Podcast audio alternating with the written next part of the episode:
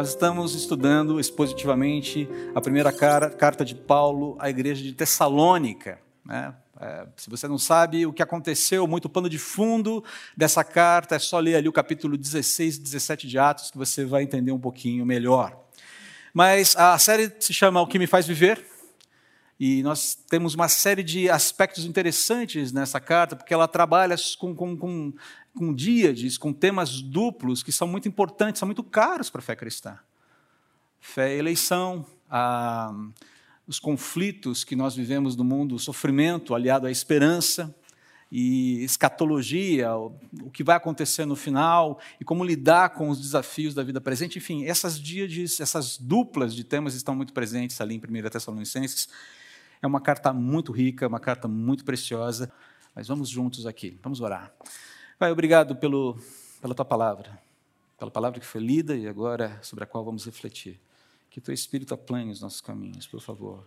E nos permita, Pai, é, pensar, olhar o texto com os olhos do Espírito, pensar com a mente do Espírito e teu coração aberto pela, pelo poder do Espírito.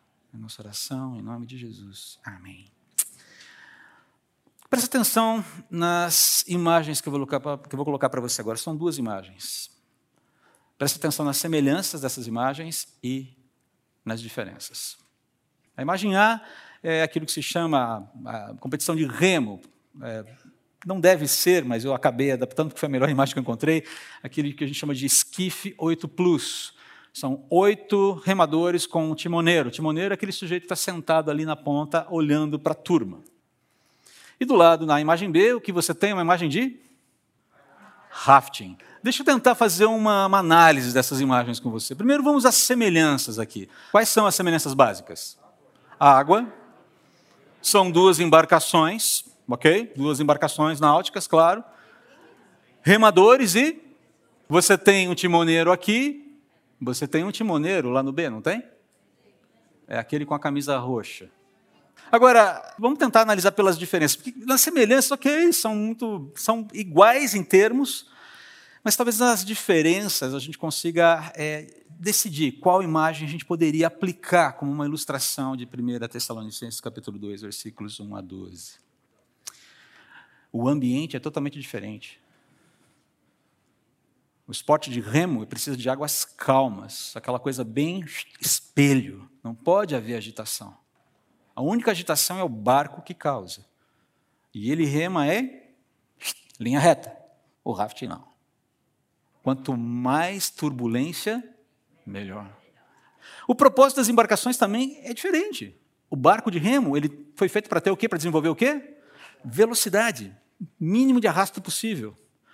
O barco, ou o bote, para rafting, qual é a finalidade dele? Manobra.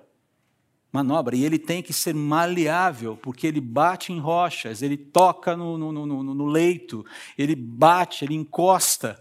Ele precisa ser resistente ao mesmo tempo maleável. A navegação, se falar alguma besteira, ou me corrija, tá? No caso do remo, ela é linear, ela é sistemática. Reme, reme, reme. No caso do, do, rafting, ela é adaptável ao curso. E no caso do, dos navegadores, aqueles que é, estão no, na imagem A são treinados, eles agem de uma maneira harmônica, um nível de harmonia que não necessariamente acontece do outro lado. Os timoneiros, no caso do esquife, ele não é um remador. Ele é alguém que está ali para a função dele, ele está ali para animar, para cobrar, para alertar os remadores, mas são os remadores que fazem o trabalho, sabem o trabalho que tem que fazer, ele simplesmente procura manter o compasso. No caso do rafting, a função do timoneiro é comandar, direcionar, proteger, antecipar perigos, especialmente em situações mais extremas visto que ele lida com remadores, amadores e inexperientes. Então, ele é quem dá o tom de como o barco vai caminhar, ou melhor, navegar. Qual dessas imagens você escolheria para ilustrar a realidade apresentada por Paulo, depois dessa pequena avaliação das imagens? Quem escolheu, escolheria a imagem A aqui? Temos alguns, poucos, mas temos. Quem escolheria a imagem B? Quem escolheria nada? Ok. Mas a imagem B ganhou de lavada. Tá? Ah, eu escolheria a imagem B, particularmente. Não porque haja demérito aqui, mas eu vou explicar para vocês por quê. O que me chama atenção na imagem B é justamente o papel do timoneiro no rafting.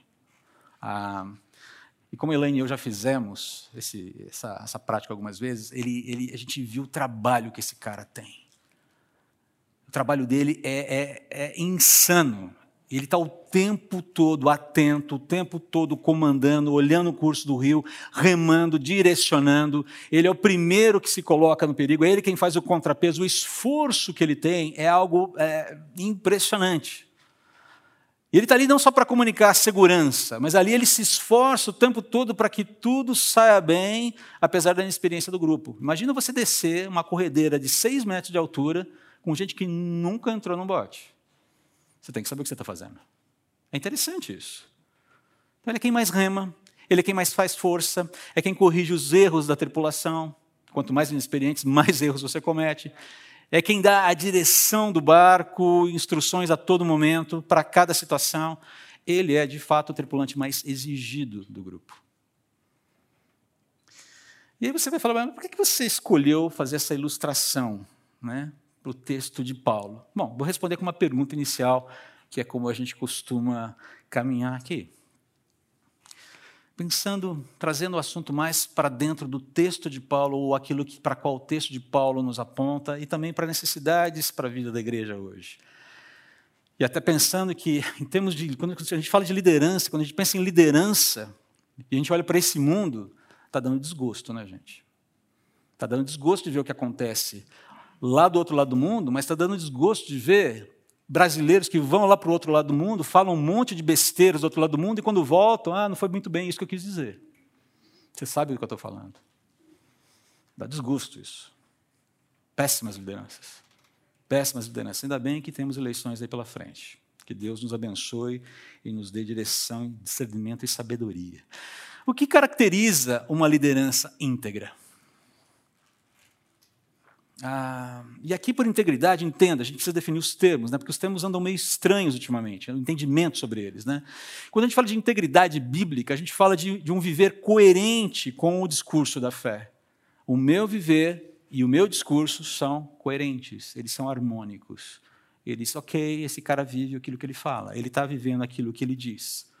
Então não é uma pessoa que nunca falha, não é uma pessoa perfeita, é uma pessoa que procura viver dentro dos princípios de Deus e busca se corrigir constantemente pelos princípios que Deus nos orienta, porque ele quer honrar Deus com o viver dele. É assim que funciona, é assim que é. Tão logo ele, se, ele, ele perceba que errou, tão logo ele perceba que ele cometeu algum erro, que ele tenha ciência do que ele fez de errado, ele reconhece, baseado, feri um princípio, pequei contra o Senhor. Lembra-se da atitude de Davi? Quando Natan vai confrontá-lo? Quando ele é depois de muito tempo, ele é confrontado por Natan por ter é, criado toda uma situação para ocultar, tentar ocultar o adultério com Batseba. Aí Natan chega, conta aquela historinha e ele fala, quando ele se dá conta do erro, ele fala: pequei contra o Senhor. Pecou também contra Urias, pecou contra o povo de Israel, pecou contra a própria família, pecou contra, contra a, a, a, toda, toda, toda a realidade na qual Deus tinha colocado, colocado mas, sobretudo, ele pecou contra Deus. Reconhece esse erro, arrepende-se diante de Deus, refugia-se na graça de Deus, pede perdão a Deus e aos envolvidos. Ah, assume a responsabilidade pelos danos causados pelo seu erro e segue a vida sob a misericórdia de Deus. Esse é o homem irrepreensível. Então não é alguém que não erra, mas alguém que procura viver ah, com a sua vida, e procura levar a sua vida ajustada, atualizada, debaixo dos princípios de Deus. Todos nós pecamos de muitas formas, queridos. Mas isso não significa que não possamos ter vidas irrepreensíveis. Ok? Precisamos lembrar disso. Agora, qual seria a principal característica, então, com base nisso, de uma liderança íntegra? E aqui eu quero puxar um pouco a sardinha para o brasileiro, de um homem que eu admiro muito, que é o seu Davi Cox, fundador do Seminário Bíblico Palavra da Vida. Ele tem uma pregação célebre, icônica, cuja proposição é essa daqui. Ó. Líder que não serve, não serve. Simples assim. Basicamente, a característica, a principal característica de uma liderança íntegra é serviço. Disposição de servir. Por isso a minha opção pelo rafting, porque, de certa forma, com todo respeito ao timoneiro do esquife, quem serve mais ali é o timoneiro do rafting, pelo menos na minha leitura. O Udo pode discordar de mim. O Udo é praticante de windsurf, por isso que eu estou mexendo nele, com, com ele, brincando com ele ali. Mas então percebam, essa é, é a questão aqui. A liderança ensinada pelas Escrituras é uma liderança que serve. O Senhor Jesus serviu. A marca dele é o serviço. Essa liderança que serve, que busca o encaminhamento do outro pelo exemplo através do serviço. É exatamente esse o assunto tratado por Paulo nesse trecho da carta de 2 Tessalonicenses, onde ele apresenta algumas marcas dessa liderança que serve. A questão é, ok, o que significa ser um líder que serve? Quais são as características, quais são as marcas dessa liderança que serve? Por que isso é importante, igreja? Por razões óbvias. Que nós estamos vivendo uma crise de liderança no mundo, e a crise de liderança atinge também as igrejas. E em todo momento que nós vamos sentar para repensar, para tem havido um clamor por repensar governança na CB Moema.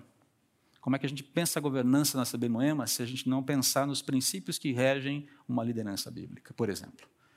Aproveitando que nós estamos em 1 Tessalonicenses, aproveitando que Paulo escreve essa, essa carta, nesse segundo capítulo, ele está vindicando o seu ministério, ele está fazendo uma justificativa do seu ministério. Ele está falando assim: olha, meu ministério é útil a gente aproveita para tirar lições dentro dessa carta. Veja bem, ele está falando sobre isso dentro de um ambiente de gratidão, isso é muito importante também.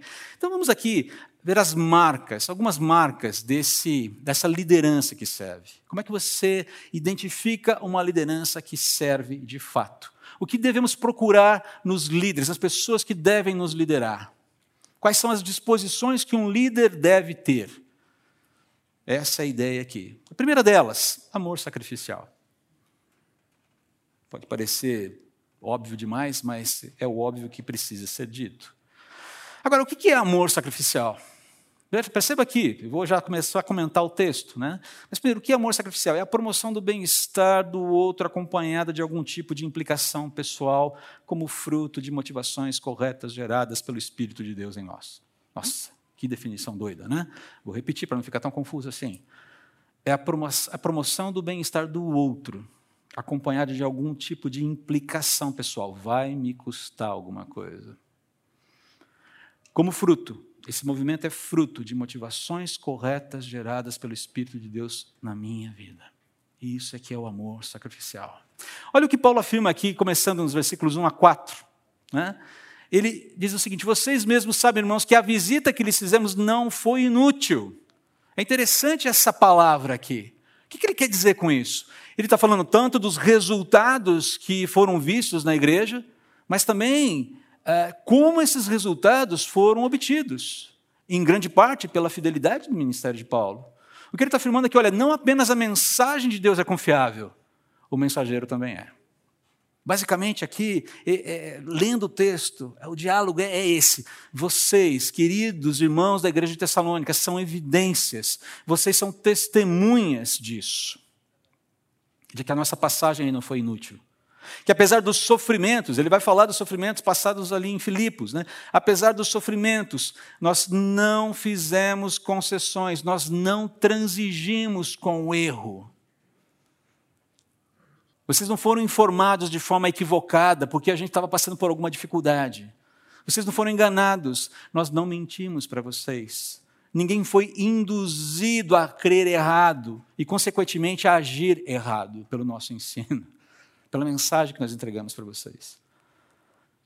Também nós não pregamos o Evangelho para obter poder e influência sobre vocês. Olha aqui, criar uma, uma, uma situação em que eu domino sobre essa turma. Está assistindo Inventando Ana da Netflix? Assista, curioso como uma pessoa ardilosa, manipuladora, começa, consegue enganar pessoas de uma maneira que você fala, é possível que alguém conseguiu fazer isso. Para você dar bem, porque queria viver uma vida de luxo. Perturbador, mas vale a pena entender o que está acontecendo. E história verídica. Aconteceu mesmo. Paulo está falando, nós não pregamos o evangelho para conseguir essa coisa do, do estou dominando, isso aqui é o meu feudo, isso aqui é o meu espaço, isso aqui é a minha turma, aqui eu mando, faço e aconteço. Mando prender, mando soltar. Não, não é isso. Preocupação dele aqui, de deixar isso bem claro, ele, Silas e Timóteo, que se apresentam no começo da carta, mandando a carta para Tessalônica, ele fala: olha, nós não adulteramos, nós não fizemos ajustes, nós não modificamos, nós não reinterpretamos e nós não atualizamos a mensagem do Evangelho. O que eu recebi, o que eu recebi, eu transmiti. O que eu transmiti foi o que eu recebi. Essa é a preocupação de Paulo aqui. Porque já havia muita gente usando, tentando usar o evangelho para se dar bem, ou tentando descaracterizar o evangelho. Já no primeiro século, a coisa estava feia, já no primeiro século. Apesar do custo pessoal para Paulo e para os outros companheiros dele, a integridade, a excelência da mensagem do evangelho não foram comprometidas, elas não foram prejudicadas. É isso que ele está falando aqui. Passou perrengue, passou aperto, mas ele não comprometeu o cerne do Evangelho. Agora, qual é a, a, essência, qual é a mensagem das boas novas de Deus que Paulo pregava sem adulteração? É sempre bom a gente relembrar. Qual é essa, essa boa nova que impactou tanto a igreja de Tessalônica? Simples. Que em Jesus que no Senhor Jesus, Deus proclama paz na terra aos homens a quem Ele quer bem. Lembra-se disso? Deus entra na história como homem, Deus vive na história como homem, mas sem pecado. Deus é condenado injustamente dentro da história, Deus morre em nosso lugar dentro da história para pagar pela nossa culpa, pela rebelião contra Ele e alienação dele. Deus ressuscita dos mortos dentro da história para nos declarar justos. Deus promete vida eterna com Ele num corpo transformado e não mais sujeito às consequências do pecado, já vivendo fora da história, quando Ele regressar para estabelecer seu reino messiânico sobre a terra, julgar e punir todo o mal. É por isso, gente, que tentar romper com a história, tentar reescrever a história, tentar desconstruir a história, reescrever, seja lá o que for, como muita gente vem tentando fazer por aí, é uma abominação, é odiável. Você não rompe com a história, você aprende com ela, mas você não rompe com a história. Essa ideia de tentar reconstruir o passado para adequar o presente, para se encaixar melhor nas demandas do presente, isso é abominável. Se você olhar, seria, significaria você olhar para a própria Escritura, para a própria narrativa do Antigo Testamento e dizer isso aqui não vale absolutamente nada. Até mesmo no Novo, Novo Testamento. Onde passa boi, passa boiada. Mas essa tem sido algumas propostas por aí. Precisamos ressignificar. Por favor, isso é abominável. Queridos, hoje, por muito menos, a mensagem do Evangelho vem sendo adulterada por gente que ama com sacrifício, mas não sacrificialmente. Gente que ama com sacrifício, gente que sacrifica o outro pelo amor que tem a si mesmo. Essa é, é, é, é invariavelmente tem sido a, a utilização. O Evangelho está muito nas mãos de gente que ama a si mesmo e sacrifica o outro. E sacrifica o outro de diversas formas. Sacrifica as finanças do outro, sacrifica, a confiança do outro, sacrifica a reputação do outro, sacrifica a integridade do outro, a dignidade do outro, e acaba, inclusive, afetando a fé do outro. Tudo em proveito próprio. Isso existe. Paulo está falando, eu não sou um deles. Meu amor é sacrificial. Eu não tenho um amor que sacrifica o outro. Eu tenho um amor que me faz agir em sacrifício, em prol do outro. Essas pessoas que fazem esse movimento de destruição, elas vão deixando um rastro de desolação atrás de si. Pela graça de Deus é possível restaurar, mas dá um trabalho. Mas Deus restaura. Isso é um fato. Em muitos aspectos, nós cristãos, nós da CB Moema, nós cristãos do Brasil, do mundo, estamos vivendo restaurações causadas por esse tipo de dano. Ora próximo de nós, ora mais extenso, sempre há esse tipo de movimento que tenta destruir o Evangelho, que tenta descaracterizar o Evangelho, que tenta dizer que isso que você está vivendo é uma grande mentira e que não vale a pena. Paulo fala: não, apesar dos bandidos com cara, os lobos com cara de ovelha, o evangelho funciona. Funciona. Fazer a coisa certa dá mais trabalho, né, gente? Custa mais. Fala a verdade. Fazer a coisa certa dá mais trabalho. Uh, só que quando algo, e aí a questão aqui é que quando algo se apresenta estranho ao Evangelho, uma liderança íntegra que serve, que ama sacrificialmente, ela tem o dever de agir por amor a Deus e à igreja em primeiro lugar, em defesa da integridade do Evangelho, ainda que seja algo que custe muito. Mesmo que custe muito, tem que agir. Porque ela sabe que se ela não fizer o trabalho, a lição de casa, ela pode até gerar um bem-estar imediato. Mas lá na frente a bomba relógio está armada e vai explodir. Uma liderança que ama sacrificialmente, ela assume alguns ônus pesados. Ela lida com pesos que muitas vezes não podem ser comungados. Mas ela sabe, se esse movimento não for feito, algo pior vem lá na frente. Temos que preservar o Evangelho, temos que cuidar do rebanho de Deus. O que, você faz? Você dá as costas e chibata nele. Propósito de uma liderança íntegra, queridos, que serve, que ama sacrificialmente, não é agradar pessoas. Aquilo que Paulo vai falar aqui, olha, não pregamos com a intenção de enganar. Perdão. Quando ele chega ali no versículo 4, nosso propósito não é agradar as pessoas, mas a Deus que examina as intenções do nosso coração. O que ele está dizendo aqui, olha, eu não. O propósito dessa liderança, o meu propósito que me move como líder, como alguém que está à frente do rebanho de Deus, como o homem que lidera o povo de Deus. Lembrando que o timoneiro do rafting está lá atrás no barco, ele não está lá na frente sentado dizendo march, march, march. Ou melhor, reme, reme, reme. Ele está ativo no negócio. Ativo de uma forma que o pessoal que está na frente muitas vezes não percebe. Mas a ideia aqui é agradar em primeiro lugar a Deus e não as pessoas. O termo que Paulo utiliza aqui para agradar é arescontes, vem do grego arescontes, ou seja, ganhar o favor, ganhar a simpatia para capturar o coração. Ah, o velho e conhecido temor de homens. Você teme as pessoas tanto que você tenta ganhar a confiança delas da forma errada e trabalha para manter essa confiança da forma errada, ao ponto, inclusive, de adulterar o evangelho, se for necessário. Precisamos manter a receita da igreja, não é verdade? Precisamos manter ah, o status quo da equipe pastoral da igreja, não é verdade? Precisamos ah, alugar um prédio que mostre que nós somos uma igreja pujante, de referência, não é verdade? As motivações são as mais loucas possíveis. Agora, é claro que isso não significa desagradar as pessoas intencionalmente. Querer agradar a Deus em primeiro lugar não significa querer desagradar as pessoas intencionalmente. Isso às vezes vem como efeito colateral. Não há como. Então Paulo fala: entre é, é, eu tenho que escolher, mas a minha integridade, o meu compromisso, o meu amor sacrificial, até mesmo por essa pessoa que vai jogar pedras nas minhas costas, respeita o princípio norteador que o meu Deus me dá para seguir em frente cuidando desse povo.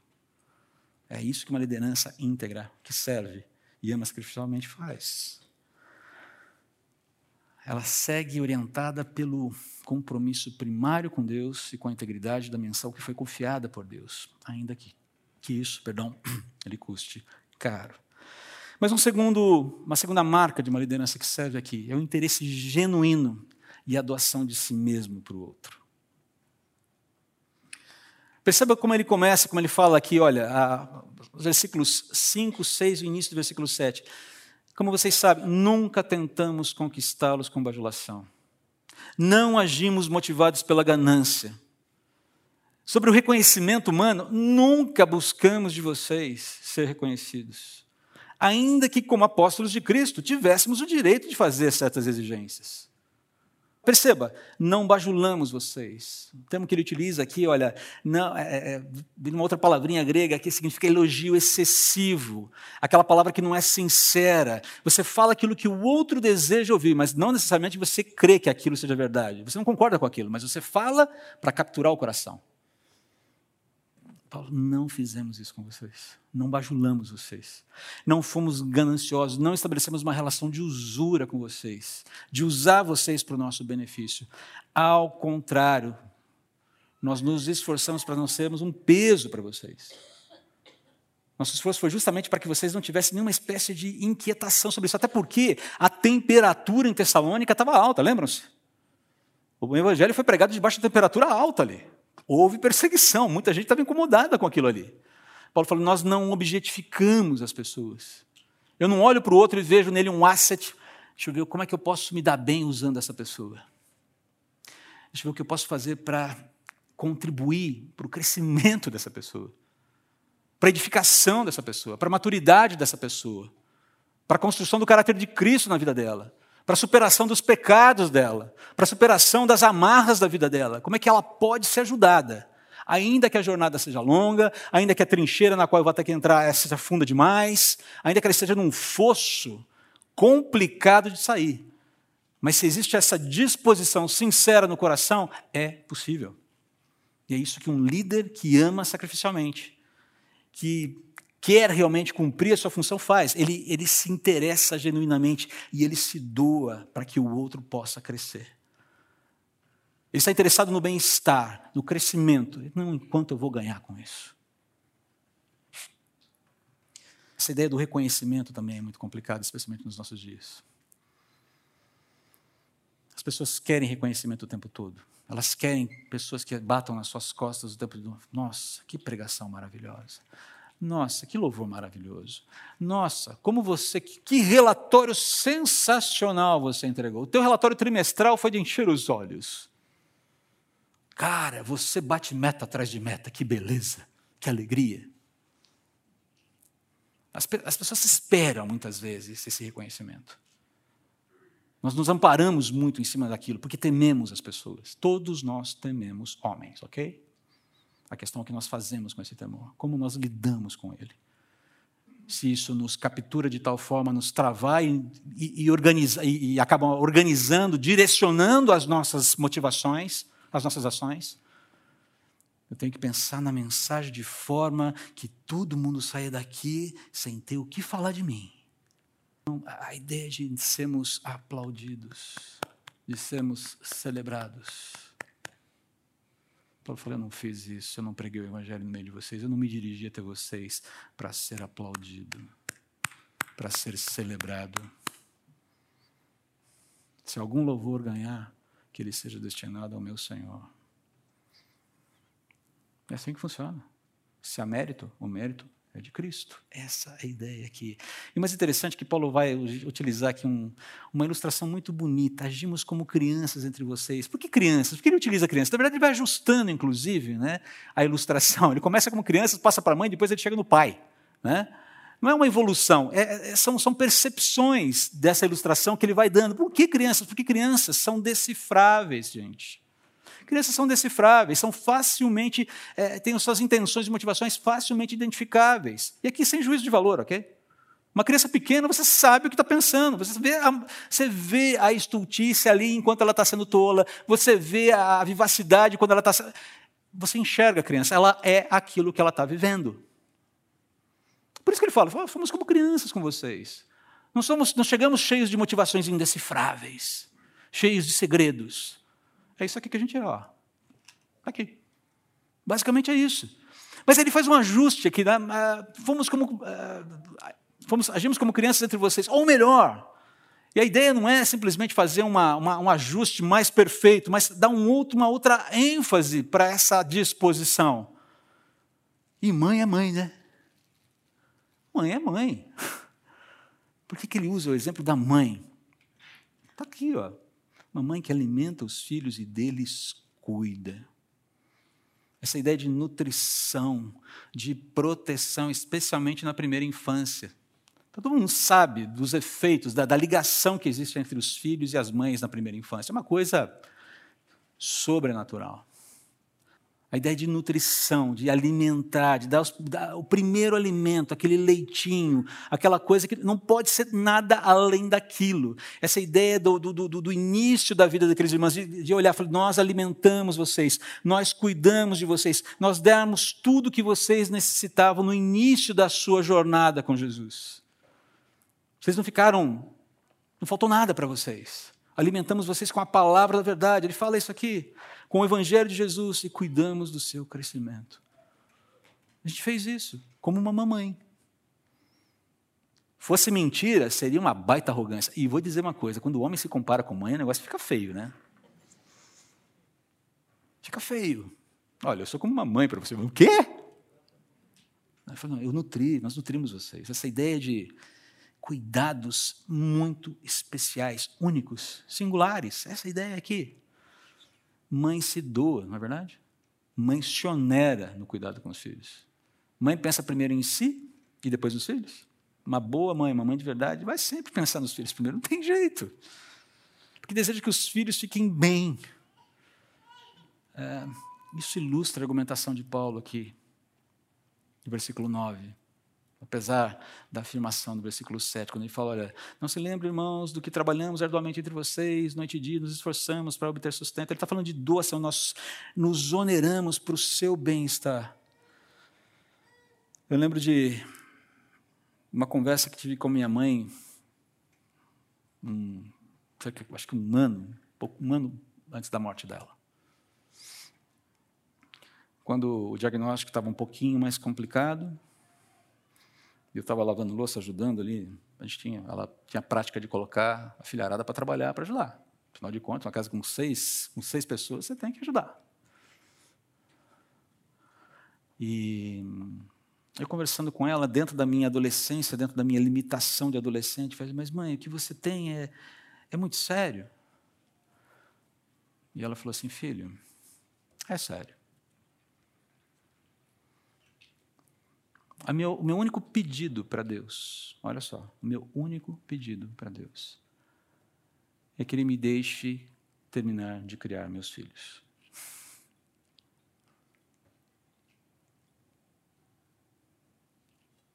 Ela não pensou em outra coisa que não cuidar da prole.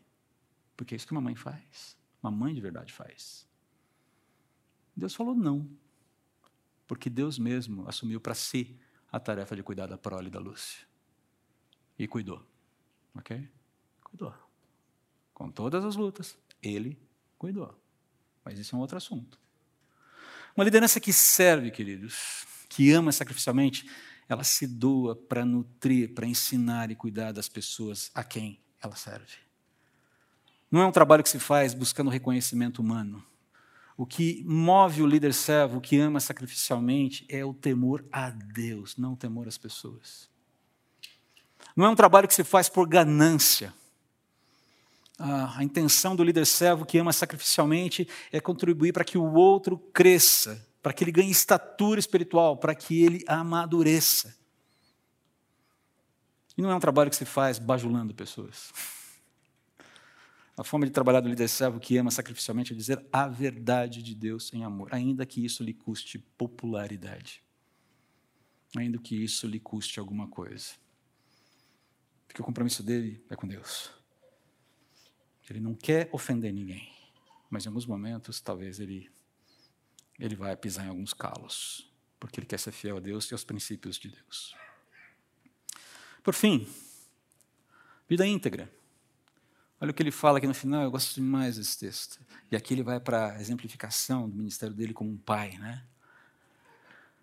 Vocês mesmos são nossas testemunhas e Deus também é de que fomos dedicados, fomos honestos, fomos irrepreensíveis com todos vocês, os que creem. É interessante aqui, né? Por que com os que creem e não com os que não creem? Já parou para pensar nisso? Por uma questão muito simples, mas fundamental. Cosmovisões diferentes. Pressupostos diferentes. Dignidade humana, por exemplo. Vamos pegar esse exemplo desse infeliz político brasileiro que fez declarações absolutamente abomináveis sobre mulheres. A visão dele da dignidade humana é bastante questionável. Bastante questionável. Ele, com certeza, não pode falar que se diz um cristão, que defende valores cristãos, porque a postura dele Está longe de ser uma postura cristã. Sobre dignidade humana, a visão dele é a seguinte: é um objeto interessante para consumir, ainda que esteja numa fila de refugiados tentando fugir da guerra. Pressupostos diferentes. Não adianta achar que ele concebe a dignidade humana como a palavra de Deus concebe. É um exemplo, apenas um exemplo entre tantos outros. Varia de cosmovisão para cosmovisão, as lentes que a gente usa para enxergar o mundo. Você se lembra por que Paulo e Silas foram presos lá em Filipos, no capítulo 16? Porque eles expulsaram um demônio de uma mulher que, quando possessa por ele, gerava lucros para os seus senhores. Os caras ficaram bravos. Manda prender. Por quê? Porque o lucro cessou. Mas e a dignidade da mulher? Eu estou aí com a dignidade da mulher, me escrava, eu faço o que eu quiser com ela. Eu quero o lucro que ela pode me dar com o espírito que está atuando nela. Libertação? Que libertação? Você está ficando louco? Perceba como os paradigmas do cristianismo, da cosmovisão cristã, são bem diferentes. Liberta. Liberta da escravidão, da escravidão, do jugo espiritual. Manda para a cadeia porque terminou com, meu, terminou com minha fonte de lucro aqui. Por favor. É, é essa a realidade. É esse, é, é, é, essa, esse é um antagonismo que nós percebemos e vivemos no nosso mundo hoje. Paulo e Silas foram aprisionados na sequência por causa disso. Ficaram na prisão. E lá na prisão podiam ficar amargurados, chateados. Puxa vida, Deus, olha só, a gente está fazendo tua obra aqui, né? Mas durante a noite, o que eles fizeram? Amarrados no tronco? Oravam e cantavam louvores. Aquela convicção de que eu estou fazendo o que é correto. O custo é alto mas eu estou fazendo o que é correto. Vida, vida íntegra, queridos, tem um preço. A oposição de quem não está na luz. Vida íntegra com Deus tem um preço. A oposição de quem não está na luz. Essa hora, em alguns momentos, essa oposição vai ser mais frontal, vai ser visível, palpável.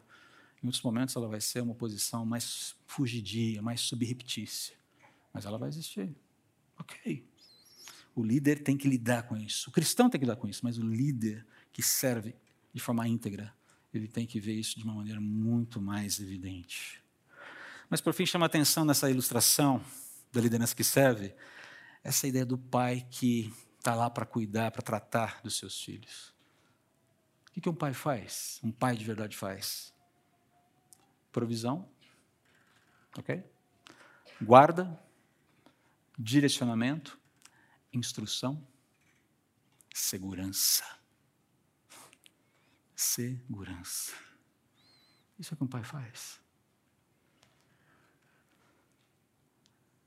Aconselhamos, incentivamos e insistimos para que vivam de modo que Deus considere digno pois ele os chamou para terem parte em seu reino e em sua glória. Perceba, nós aconselhamos vocês, nós incentivamos vocês, nós insistimos, nós não desistimos, nós garimpamos para que vocês vivam de modo que Deus considere digno.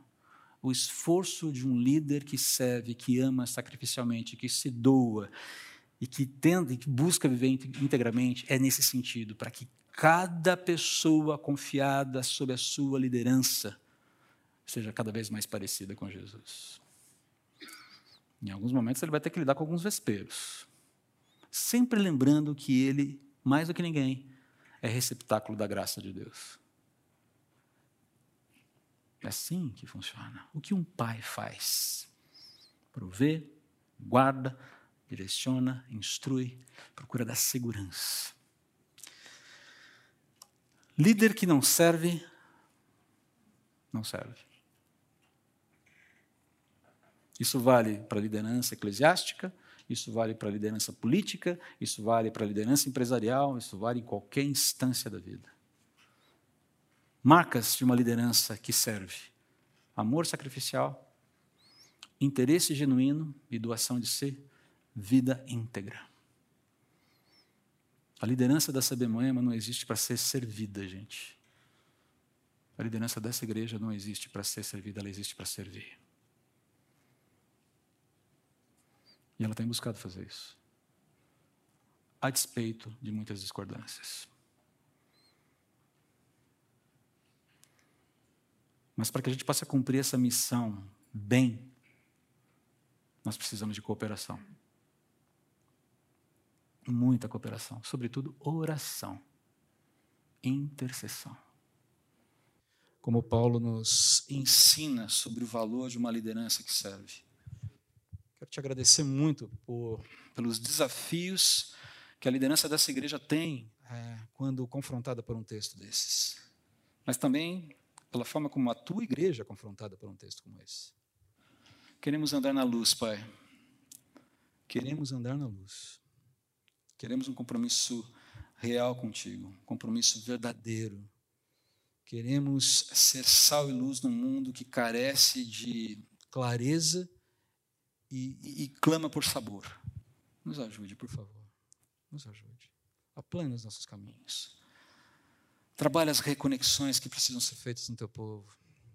Trata as feridas da alma, por favor. E ajude-nos a continuar caminhando, Pai, reconstruindo a, as nossas conexões por amor ao Senhor, em primeiro lugar.